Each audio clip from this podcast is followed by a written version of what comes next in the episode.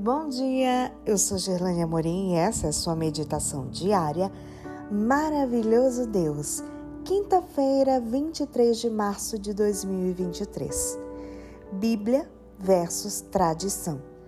Verso de hoje, segundo Tessalonicenses 2:15. Assim, pois, irmãos, fiquem firmes e guardem as tradições que lhes foram ensinadas, seja por palavra, seja por carta nossa.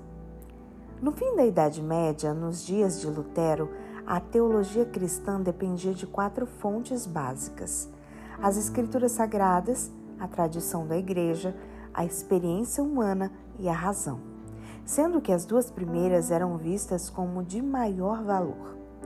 Durante os séculos, a Igreja colocou suas tradições em posição de autoridade superior à da Bíblia. Isso resultou em muitas práticas e ideias não bíblicas.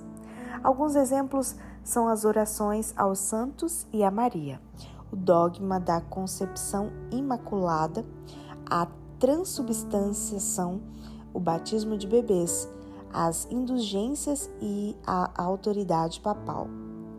Na verdade, é bom e necessário que a igreja tenha tradições.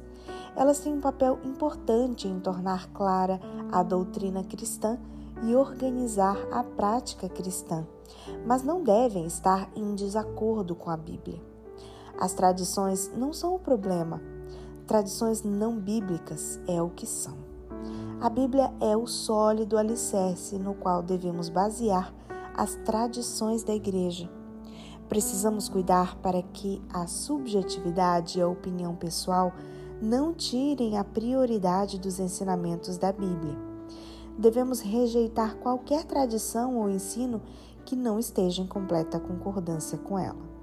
O reformador Lutero, por exemplo, somente aceitava um ensinamento quando este preenchia três condições: 1. Um, encontrava-se nas Escrituras. 2 era capaz de convencê-lo racionalmente de que as Escrituras realmente o fundamentavam e justificavam, e três, era capaz de satisfazer sua consciência. O trabalho de Lutero e de outros reformadores foi revelar o que a Igreja devia ter feito. Em lugar de se apegar às tradições e repassá-las, a Igreja devia ter dado alta prioridade à produção de cópias das Escrituras. Embora fosse impossível naquela época cada cristão possuir uma cópia completa da Bíblia, cada congregação local podia ter um exemplar da Bíblia, completa ou não.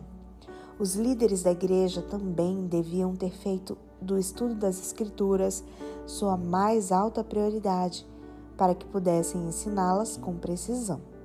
Portanto, edifiquemos nossa vida nossa família e a igreja e suas tradições sobre o firme fundamento das Escrituras. Se você quiser ver mais conteúdos ou me seguir lá no Instagram para a gente bater um papo, é Gerlane. No Instagram, Gerlane Amorim. Te espero por lá, tá bom? Um bom dia para você e até amanhã.